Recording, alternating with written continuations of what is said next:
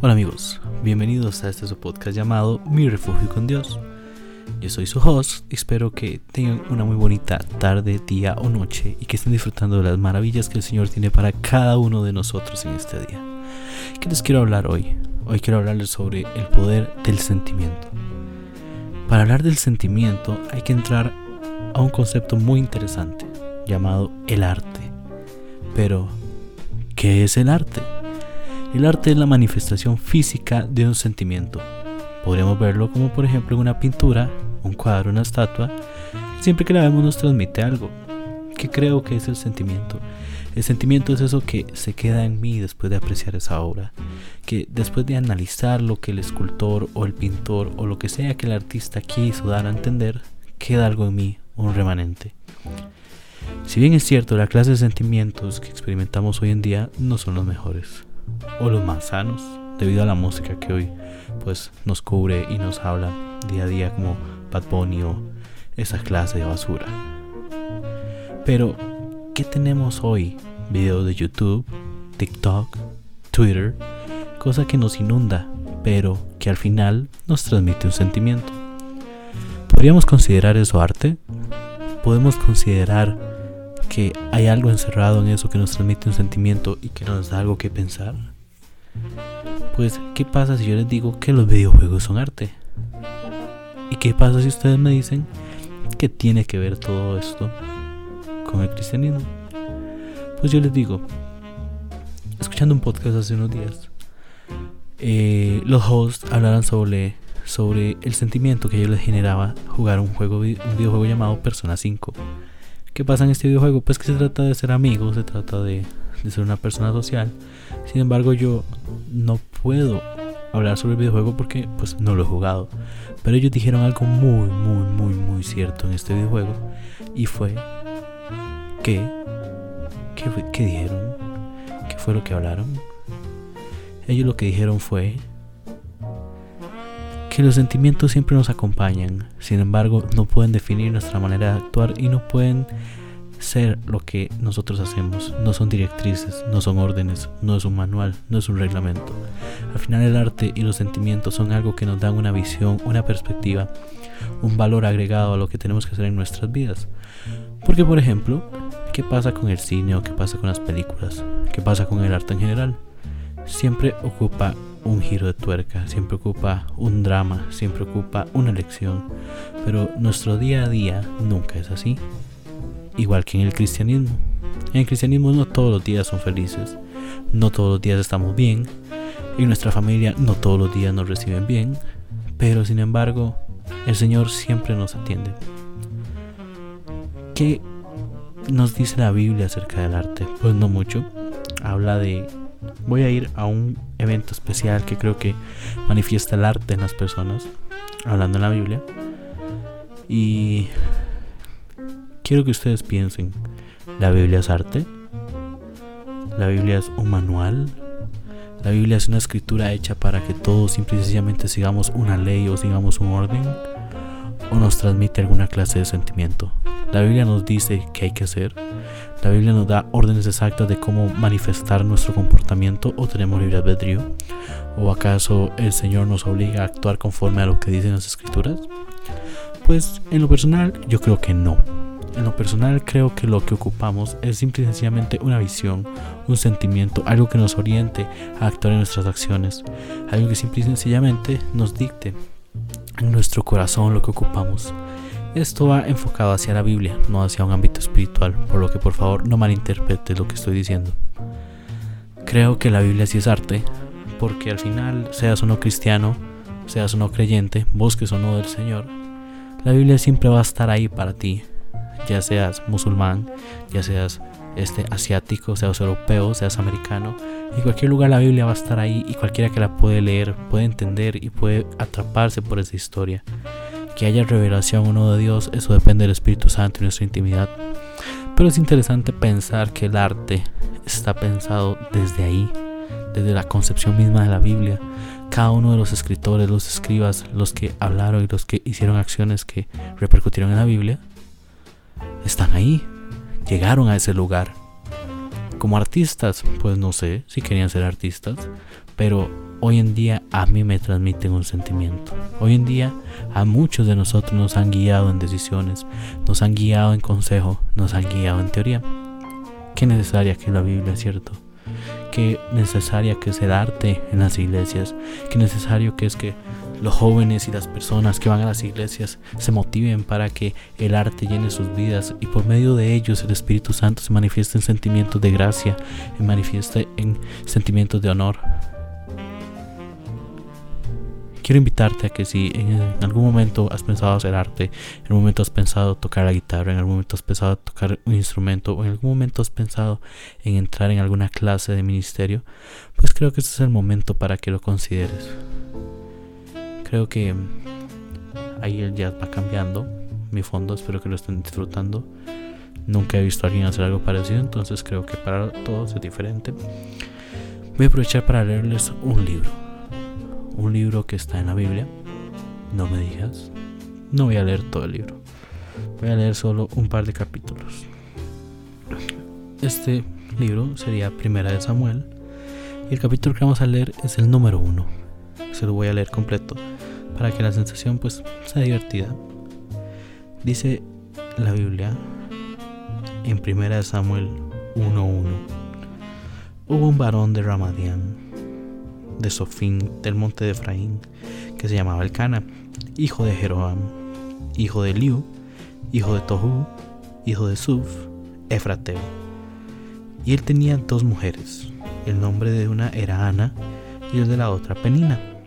Y Penina tenía hijos, mas Ana no los tenía. Y todos los años aquel varón subía de su ciudad para adorar y ofrecer sacrificios a Jehová de los ejércitos. En Silo, donde estaban los hijos de Eli, Ofni y Fines, sacerdotes de Jehová. Cuando llegaba el día en que el Cana ofrecía sacrificio, daba a Penina su mujer y a todos sus hijos y a todas sus hijas, cada uno su parte. Pero Ana daba una parte escogida, porque amaba a Ana, aunque Dios no le había concedido hijos. Aquí creo que vale la pena parar un momento para analizar este tema de Ana, el tema de cómo el Señor, el Cana, amaba a Ana a pesar de no poder engendrar hijos. Pues, ¿qué clase de amor tenía el Cana por ella? ¿Qué clase de sentimiento manifestaba el Cana por ella? ¿Qué cosas sentía ella? Es muy interesante. Dice, y su rival la irritaba, enojándola y entristeciéndola, porque Jehová no le había concedido tener hijos. Así hacía cada año. Cuando subía a la casa de Jehová, la irritaba así, por lo cual Ana lloraba y no comía. Y el Cana su marido le dijo, Ana, ¿por qué lloras? ¿Por qué no comes, Ana? ¿Y por qué está afligido tu corazón?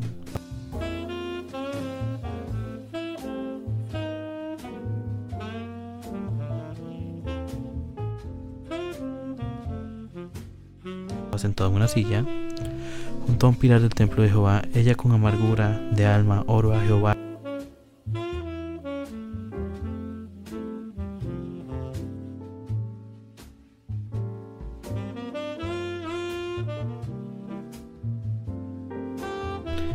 Y lloró abundantemente. E hizo voto diciendo, Jehová de los ejércitos, si te dignares a mirar a la aflicción de tu sierva, y te acordares de mí.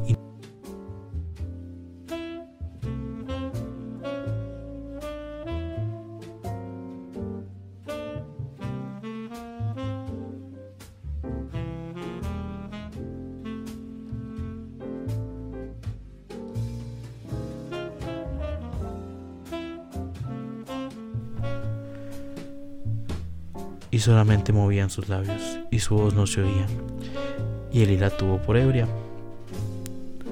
Entonces le dijo Elí, ¿hasta cuándo estarás ebria? Digiere tu vino. Y Ana le respondió diciendo, No, Señor mío, yo soy una mujer atribulada de espíritu, no he bebido vino, ni sidra, ni he derramado mi alma, sino he derramado mi alma delante de Jehová. No tengas a tu sierva por mujer impía, porque por la magnitud de mis congojas y mi aflicción he hablado hasta ahora. Aquí podemos apreciar lo indiferente que eran los hombres hacia Ana y lo poco comprendida.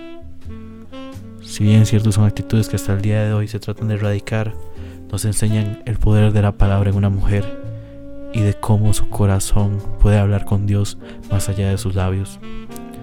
Que encontrar al Señor desde su corazón vale más que simple y sencillamente abrir su boca. O como muchas veces el silencio simplemente nos hace entender las cosas diferente. Qué diferente, cierto, sería si todos habláramos con el corazón de vez en cuando. Qué diferente sería si todos habláramos de una manera diferente. Y Eli respondió y dijo, Ve en paz, y el Señor de Israel te otorgue la petición que le has hecho. Y ella dijo, Halle tu sierva gracia delante de tus ojos. Y se fue la mujer por su camino y comió y no estuvo más triste. Básicamente a continuación lo que nos habla es de cómo ella, cómo Dios le dio a su hijo. Pero ¿qué tiene que ver todo esto con el arte? ¿Qué nos lleva a esta historia de Ana? La Biblia dice que cuando Ana recibió a su hijo, el que le fue prometido y el que ella pidió, llegó el Señor, ella, y le escribió una canción a Jehová, el cual aparece como un cántico de Ana. Y Ana oró y dijo, mi corazón se regocija en el Señor, mi poder se exalta en Jehová. Mi boca se ensanchó sobre mis enemigos por cuanto alegraré en tu salvación. Y la canción dice más o menos así. No hay santo como Jehová, porque no hay ninguno fuera de ti y no hay refugio como el Dios nuestro. No multiplicasteis palabras de grandeza y altanería. Cesen las palabras arrogantes de vuestra boca, porque Dios, que todo lo sabe, el de todo saber es Jehová, y a él le toca el peso de las acciones. Los arcos de los fuertes fueron quebrados, y los débiles se ciñeron de poder. Los saciados se alquilaron por pan, y los hambrientos dejaron de tener hambre. Hasta la estéril ha dado a luz siete, y la que tenía muchos hijos languidece.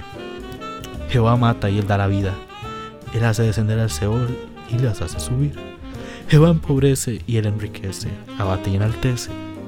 Él levanta el polvo al pobre y al vulgar, exalta al menesteroso, para hacer sentarse con príncipes y heredar un sitio de honor, porque Jehová son las columnas de la tierra.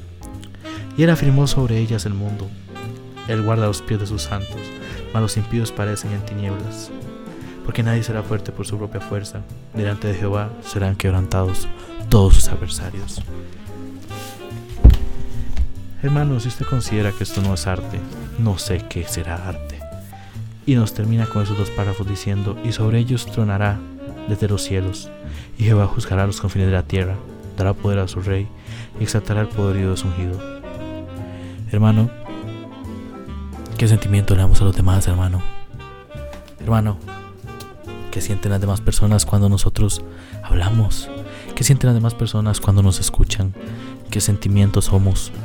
Recuerda, hermano, que somos obra, hechos a imagen y semejanza del Señor, y que esa obra tiene que transmitir el, perdón, el sentimiento que nuestro Creador tenía para nosotros.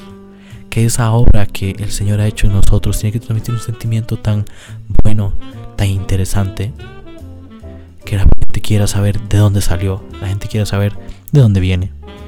¿Y qué pasa? Que nos ha de decir Jehová, ¿qué has hecho vosotros con, con lo que has dado?